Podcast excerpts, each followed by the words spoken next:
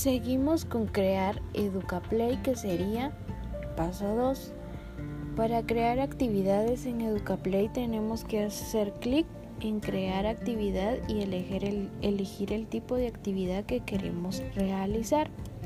Cada vez que creamos una actividad debemos elegir el idioma en el que se plantea la actividad, darle un título, una descripción establecer un área de conocimiento donde se pueda clasificar la actividad y marcar la edad ideal para cual se ha diseñado.